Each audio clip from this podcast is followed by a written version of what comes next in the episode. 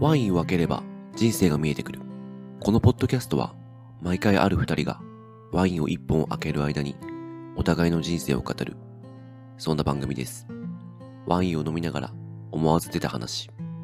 お互いに話してみると少し違った自分が見えてくる。違う価値観や経験を持つ二人の本音のトーク。それはまるでワインのペアリングのようにこの瞬間にしか生まれないものになるはず。ちょっと真面目な話をする差し飲みを今夜は特別に公開。番組の構成は1回の収録につき3本撮り。1本目と2本目はペアリングトークと題して前後編に分けてちょっと真面目な話を。3本目は酔ったテンションで話す打ち上げという構成にしています。今回はついに3本目となる打ち上げ。私大地と西新宿にあるコーヒー屋さん、スワンプの店主、石川さんとでお送りします。お酒の回ったテンションですが、結局深い話をしてしまいました。それでは、今夜も一緒に乾杯しましょう。収録第3回目、打ち上げになります。打ち上げという名の回ですが、はい石川さんコーヒー入れてくれたんで、 コーヒー飲みながら乾杯しちゃうんですね。すごいし。うん。ちなみに、これはコロンビアですね。あ、コロンビアなんだ。一日営業してたら、めっちゃちょっとずつ飲みますよね。めっちゃコーちヒーょ、めっちゃちょっとずつ飲みますよね。 結構コーヒー専門店に行くと、皆さんしちょっと自分がやりたいやつ試飲するじゃないですか。 はい。た味を確かめるじゃないですか。あれってトータルの量やばそうだなって、いつでも思ってます。でも考えたことないですね。うん、うん。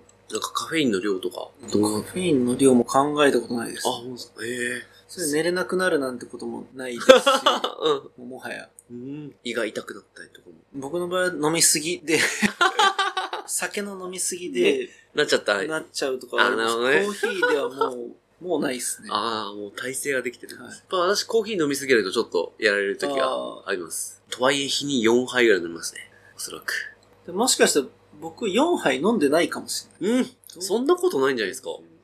いや、でも多分、飲んで6杯ぐらいなような気があ、へ。え。いや、飲んでますね。飲んでますよね。 7 そう杯、7杯ぐらいは飲んでます。飲んでますよね。うん。めっちゃ美味しい。ありがとうございます。じゃあ、えっと、改めて結構話してきて、印象変わったかどうかみたいなとこからまたちょっと始めたいと思ったんですけど、はい。あんま変わんないですよね。変わんないっすね。ですよね。はいそうだなと思いました。なんか、結構お互い、その、持ってる印象をふ、なんとなく深めた感はありますありね。ますけど。でもなんか正直、あの、なんかこのポッドキャストをはい、どういう立て付けにしてどういう風にやっていこうかみたいな時に、 まあ、まあ結構これ悩んだんですよ。はい悩んだっていうか、考えてる期間がすごい長くて実あは。ー1年ぐらい考えてて。で、悩みに、 悩みに悩んでってわけじゃないですけど、まあ、いろんなこと考えながらどうしようかなと思って走り出させたのが去年の末だったんですけど、やり始めて思ったんですけど、今日石川さんと話して、個人的には、多分これ、自分がこの手段を持ってなかったら、はいこういうことやりたいっていう手段を持ってなかったら、多分今日こういう会話できなかったと思ったんで、あこれはちょっと頑張りたいなっていうのを改めて思いました。なんか、いろんな人いろんな話できるなっていう思ったし。ーでも、じ住人トイレじゃないけど、いや、本当になんか、すごい楽しいなと思いましまあ、この、多分、流せれないところも含めてた。そうです ね、そうですね。今日、今日、あの、前半と後半だと、後半と今の間にも、あの、ちょっといろんな話しちゃいましたも んね。結構いろんな話。そうですそこの方が多分もしかしたら一も番。しかしたら一番濃かったかもしれないですね濃いっ。それな、ちょっと撮っとけばよかったなって思うところと、撮っても流せないなっていうていうとこ ろとこの狭間でしたね。どうですかこう、ちょっと、あと20分ぐらい話して終わらそうと思ってるんですけど、石川さん的に1時間ぐらいと多分もう話してるんで、はい感想じゃないですけど。なんか、ポッドキャストなり、その、インスタグラムなり、ツイうんッターなり、なんかいろんな、まあ、え SNS 的なうん。のはあるんですけど、やっぱ今、ポッドキャストを撮って思ったのは、うんやっぱ映ってないところの方が面 白い。流せないというなか、あそれは今日超感じましたね。それは多分、や、やっててわかるし、うん。だからもっと、うん僕もその、ポッドキャストなり、インスタなりに支えられてる、お店が支えられてるっていうのはめちゃくちゃあるんですけど、うん見えてないところの方が多分面白いっうんうん。ていう、っていうのはあったな。うん。そうですね。はいまあ、この回だけかもしれないいでや、すけそうど。ですね。いや、この回はわかんないですけど、特に前半切りました。じゃあちょっと後半までの間に、ざらっと話した話はがい、超濃くなっちゃったっていうああ、ことだと思うんですけど、でも、こういうとこで距離縮まりますね。そうですね。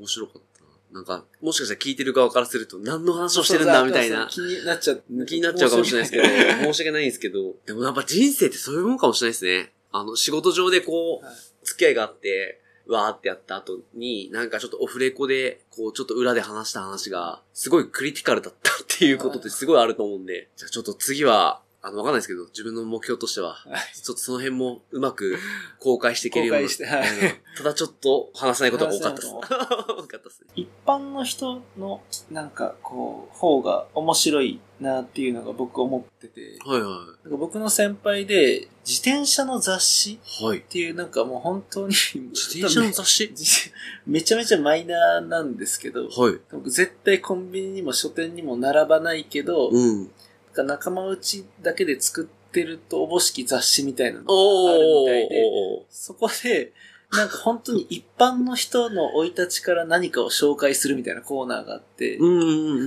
ん。それ一番面白いです。 なん全然知らないの、普通の一般人。はいなんね、なんとかに生まれ、なんとかのお父さんお母さんの元に生まれ、小学校何年生の時になんか、初恋はなんとかちゃんで、 うん。で、小6の時に、なんか、ふわっと全国大会に陸上で出たが、まあ予選落ちみたい な。そういうのをずーっと書いてる雑誌があったりするんですけど。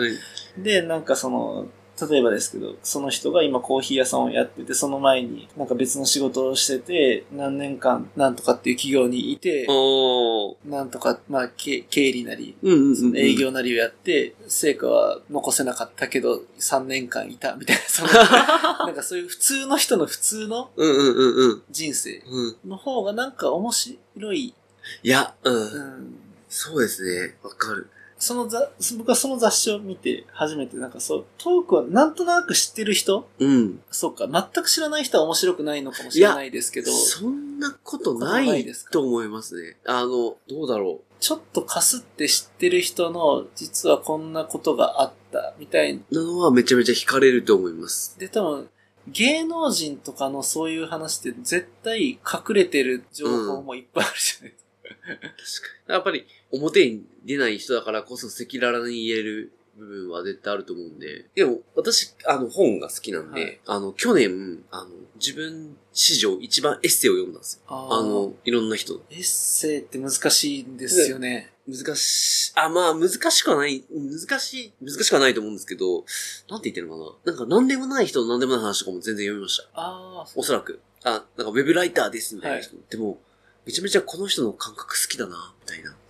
ああ、そうか、もうその人、その人となりが出るから。もうねで、私、正直タイトル買いしただけのやつ、エッセイが1個あるんですよ。はい。で、そのタイトルが、遅く起きた日曜日に、いつもの自分じゃない方を選ぶっていうタイトルのえ本本が売ってて、で、表紙もそこまで目立つ表紙じゃなくて、結構人面の表紙で、ただタイトルに、なんかめっちゃ面白そうと思って買って読んだら、で、その人、鈴木直さんっていうはい。ウェブライターの人だったんですけど、全然知らない人で、全くこの人がどういう人かわかんないんですけど、読んだらめちゃくちゃ面白かったです。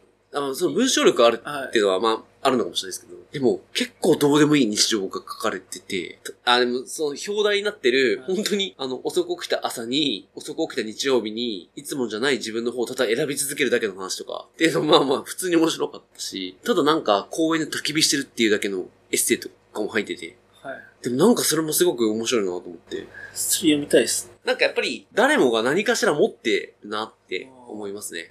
あれ、俺なんかね、すっげえ話したいことあったんですよ。石川さんにとって今、レコードも集めてるはい。し、まあコーヒーもいろいろこう買い付けてるから、まあ選定してるわけじゃないですか。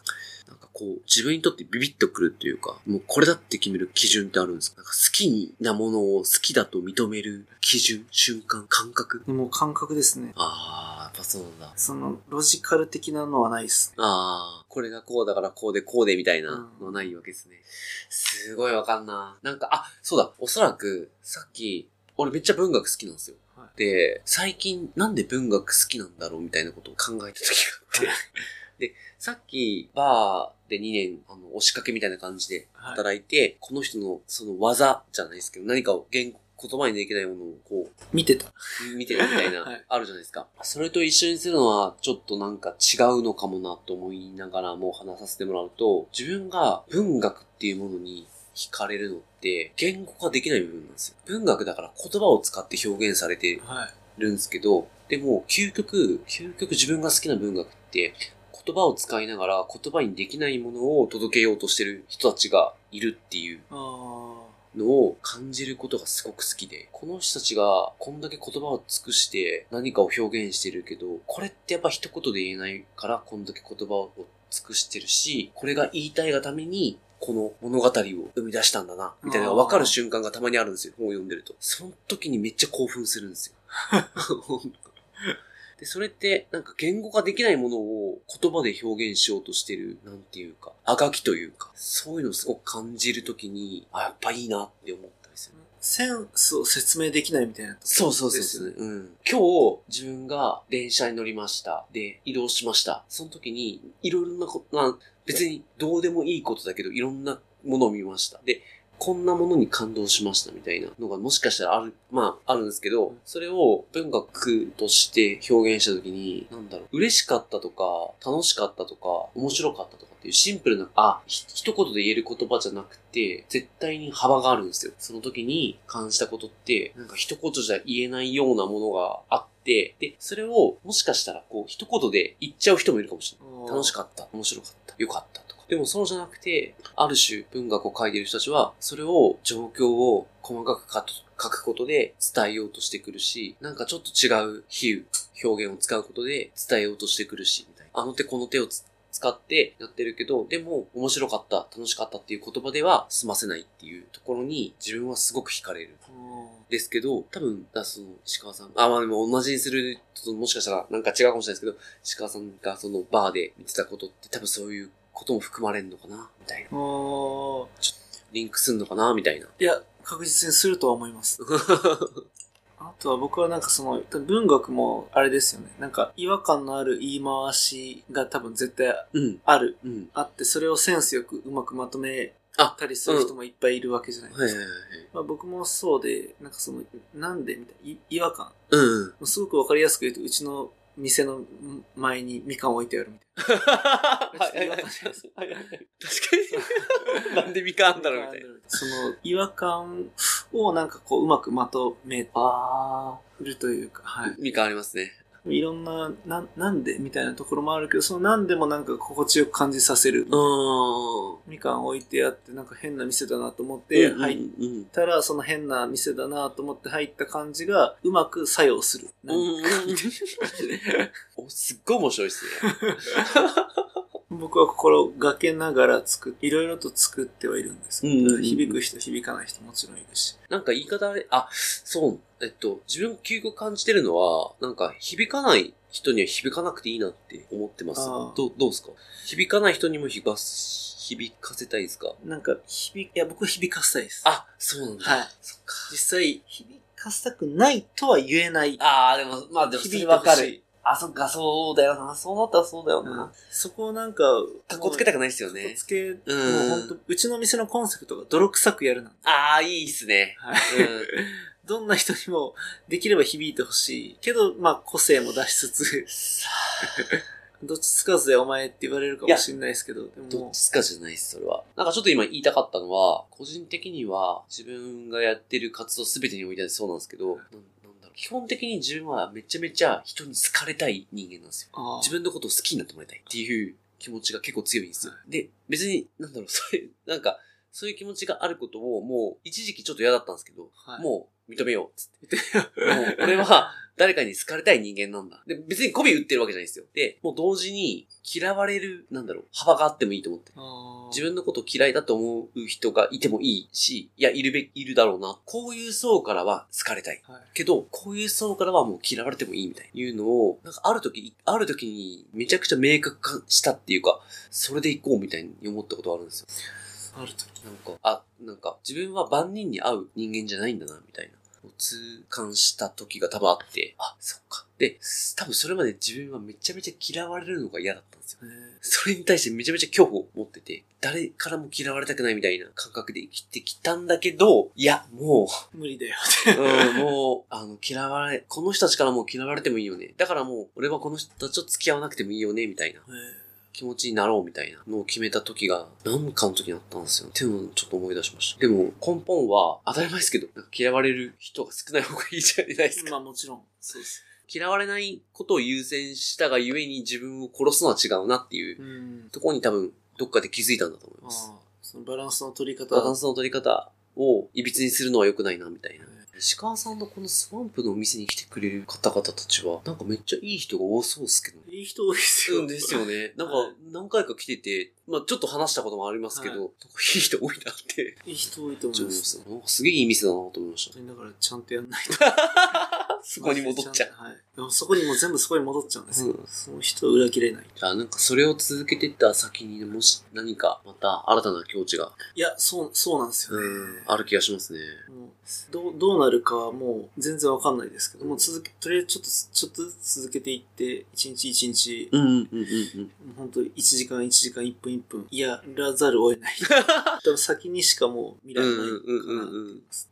このお店続けてった先のものってもうなんか思い描いてるものなんですかそれとももうとにかく今みたいな。えっといやもう未来は僕の中ではもう今の積み重ねでしかないんで、うんうんうんなんかもうお金を借りてなんだろう店を2店舗3店舗4店舗やるっていうビジョンはなないですああ、ここの、この場を。うん、まあ、その、いや、この場を一日一日積み重ねていった先に、何かできる瞬間が、うんひらめく瞬間、うん訪れる瞬間があるかもしれないっていうところを夢見てる感じです。あその何かを、あ。うん。何かを信じてやってるだけうです。ん。その何かを僕は信じれるタイプなんで、うん。うん。それは形とかなんか、ちゃんとしたものじゃないと信じれないタイプの人もいっぱいいるじゃないですうんうか。んうんうん僕はその、すごく曖昧な何かだけを信じてやってるタイプなんで。いや、す多分ね、私もそうなんですよ。 私もいろんなことやってる。ですよ。じゃないとこんな、こう、うんいや、何かを信じてるわけですよね。自分がやりたいことをやり続けることによって出会った人が、もしかしたらものすごく発展するかもしれないな、みたいなことは、ただ信じてますね。あうん、同じだと思います。そうなんですよ。え、それって、なんか原体験ありますなんか、今までで、それを信じられるようになった。あ、ああ、でもそれはもう僕はうん部活というか、ああ、そこまで遡る。まあそそういうことですよねうん。うんうんうん。でも、ないじゃないかな。あ、ないんだ。でも徐々にこう、良くなっていってるなというか、うんうんうんうん。もうふわっともう自分のこう、勘だけで大学を辞めたりとか、うんうんうんうん。勘だけで東京に何もないけどやってきたりとうんか、うんうんっ。ていう、その、まずは先に行動して、何もないところに行くっていうところから、絶対何かが始まるっていうのは、うん。 2、3回やってるんで、ああ、そうなんですね。はい。そっ不意に大学を辞める。 不意に上京するとか。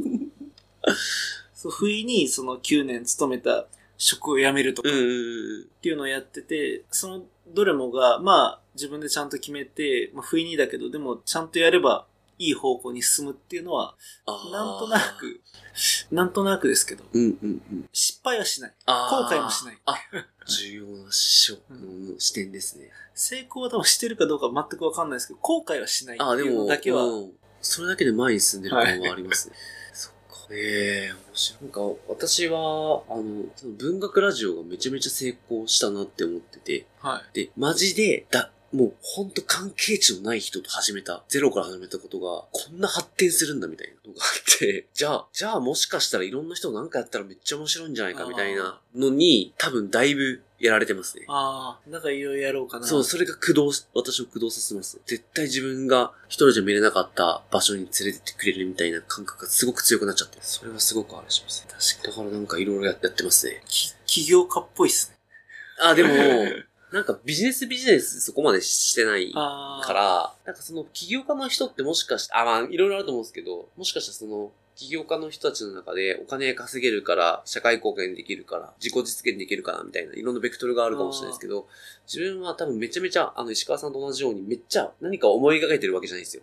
ここにたどり着きたいみたいなのが、ぼやっとしてて、で、あの、どっちかっていうと、その瞬間に出会ったものを受け入れて、それとなんか深く関わりたいみたいなのが今すごく強いんで、結果なんか、わけわかんないことになってもいいかな、みたいな。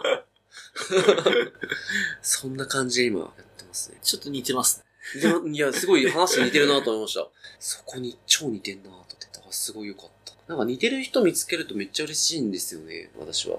特にこういうゴールのないところを目指してる人は、僕はいいですよね。いや、うん。ゴールはあるけど、なんかみんな結果を求めてやってたりとか、うん。ね時間の、な、なんでしたっけ今流行ってる言葉。タイパタイタイパ。タイパですタイね。パ。タイタイムパフォーマンス。スか。タイパはど、ちょっともう理解不能ですよ。うん。そうなんですよね。あとはもうう、ん。 180度違うところに僕今い るんで。そうなんですよね。私もそうですね。 タイパなんか考えたら、文学ラジオが絶対ですからね。そうですよ。絶対にできないですよ絶。対やんないですね。多分、効率とは無縁の場所に行きたいんですよ。でも、仕事ではちょっと効率のことを考えそうですそうですていけない立場なんですけど、まあ、しゃあないですけど。 すすごいバランス取れてると思いますね。うんもう、そこでもう、そう、あ、それもあるのかもしれないですね。仕事ではもうそっちに傾かざるを得ないからあ、もうプライベートはもうっていうのはあるのかもしれない。そう考えるとなんか、ふ深いというか。深いのか浅いのかわかんないですけど。正直、効率がどうこうよりも、結局、あの、多分、私も石川さんも、曖昧なものを信じるのって、おそらく、あ、どうだろう、俺この話した時にあんまり理解されてないことがあるんだけど、最後一個していいですかはい。自分、あの、えっと、可能性が消えてくことに対してめちゃめちゃ恐怖を覚えるタイプの人間なんですよ。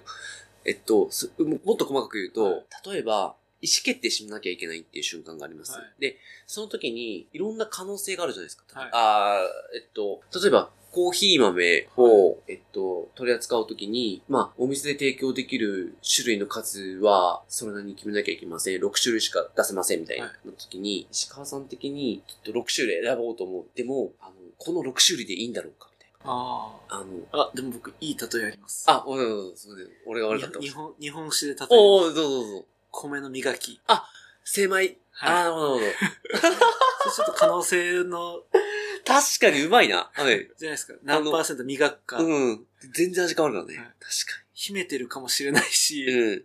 その磨かれるかもしれないし、あの、えっと、そうなんですよ雑味が、もうめちゃめちゃうまい。いい方向に進むかもしれない。進むかもしれないし、あの、その雑味が合う人がいるかもしれないし、合わないからやっぱ磨いちゃった方がいいかもしれないし。しな確いしかに。あ、そっちの方がいいな。何の話してましたっあ、えっと、可能け性可能が、性。えっと、ついえてくる、狭まることがすごく嫌いなんですよあ。 A, B, C, D, E ってあった時に、あの、今日の会議の結論として、もう絞らなきゃいけない。いや、むしろ一つに決めなきゃいけない、この1時間で。の時に、十分議論されないまま A とか B にされるのがすごく抵抗が。あーもう時間ないからこれも削っていいみたいな。うん、うん、全然議論しないよね。このことに関して。で、議論っていうか、なんだろう。話さえもしないよね、みたいな時。まあ、まあそこまであることもあるんですけど、まあ、なんだろうな。なんか、おあの、調べきってないのに、狭めていく感覚がすごく怖くなる。あですよ。で、この感覚でいると、結構ミーティングの時に、やっぱり、あの、発言的にちょっと空気読めないよねみたいな発言をしちゃう時があるし、それも自分分かってる。これ今空気読めねえよな。でも言いたいな。みたいなー時でが。それ言うことで、みんなが、の尺が伸びるみたいな。なるし、なん会議もで伸びそれ、蒸し返すみたいなあ空気になっちゃったりする時もあるから、まあもう言わないようにしようとか思ったりもしてるんですけど、でも自分の中でずっと残っちゃうんですよ。なん議論し尽くさないまま進んだなぁ、やだなぁ、みたいな。だから、うんえっと、あん、あん、何度も話からあれなんですけど、あの、えっとー、可能性が狭まっていくのが嫌。嫌なんですよね。だから本当はもっと、あの、幅、幅って言葉を私よく使うから多分そこに固執してるんですけど、もっとなんかいろんな方向性を保ったまま話って進めらんねえのかなっていつも思ってます。それがおそらあーくビジネスとかもしくはタイパ的な方向性からは合わない。あー効率っていう文脈で見ると。でもなんかそれをなんかすごい考えてるんだったら多分僕は今すごい聞いた感じ、け経営者、経営者とかになな った方が。で、多分その議論、議論を経営者ってやっぱ、はいはいけ結局タイパーが求められるわけじゃないですそうか。です。もう効率、効効率、率効率が重要ですよね。でだからその議論すべきこととししなくていいことうんのうん判断を、うんうんその経験値によって、なんとなくこう、わかるようにうんなってくるんだけど、多分一般の人は常にその、ここでタイムパフォーマンスを求める。うんうんうんうんけど、多分、大地さんの場合は、ここを徐々に積んでいいけると思思われるので、うんうん全然上からとかじゃなくて、うんはいはいだとしたら、こう、バーっと積み重ねていった先には、絶対その、ここの経験値から来るタイムパフォーマンスめっちゃ生まれる、あ、そうですね。ますよね。うん、生まれますね。だって絶対、毎回その、いける ABCD を分析して、したいっていう思いがああるんだったら、だとしたらここでは絶対もう経営者として、その、誰よりも的確な判断をこな、見出せる可能性が絶対なるほど。あるわけですよね。その確かに ABCD をもうこう何千回も何十通りもやってきてる。うんうんうん。あの、そその瞬間、その瞬間、時間かかっちゃったとしても、最終的には、そうん。のい、や、もう自分としてはもう、経験値あるから、いいや、いや、俺それすげえ考えたから、つって。パッてこう、うん。っていう、こっからのタイムパフォーマンス半端じゃない。半端ないですね。半端 確じゃかないにで、その蓄積があれば。すよね。確かに。って考えると、いや、僕今聞いた感じ、もうこの数時間ですけど、絶対経,、経営者的 に、僕なんか年下でなんかそんなことが言うのあ、いやいやいや、全然全然全然。そういう本質で自分でその、そういう性格だって大地さんが思っててやってるなら絶対もう経営者 に、社長そっにか。なって、こっからのタイムパフォーマンス半端じゃない ような気 は。なるほど。じゃあ、ちょっと頑張って自分の店 を、そうですね。いやいや、ほんとそうだと、うん、やって、楽しい場所を作りたいな楽しい場所っすよ。ナイス。じゃあちょっとこの辺りで、終わりにしときますか。あ、結構いい話しますね。じゃあ、ちょっと締めの、あれ、ちょっとコーヒーのマンカップですけど、今日はありがとうございました。 すげえ楽しかった。じゃあ最後どうですか今日。あれ、よかった です。よかった。私もなんか石川さんと今日話してすごい楽しかったです。すいません、あれですね。なんか、いい話が、個人的にはできたなと思ってるんで、なんかこのポッドキャストでやれてよかったなと思います。僕もです。ありがとうございました。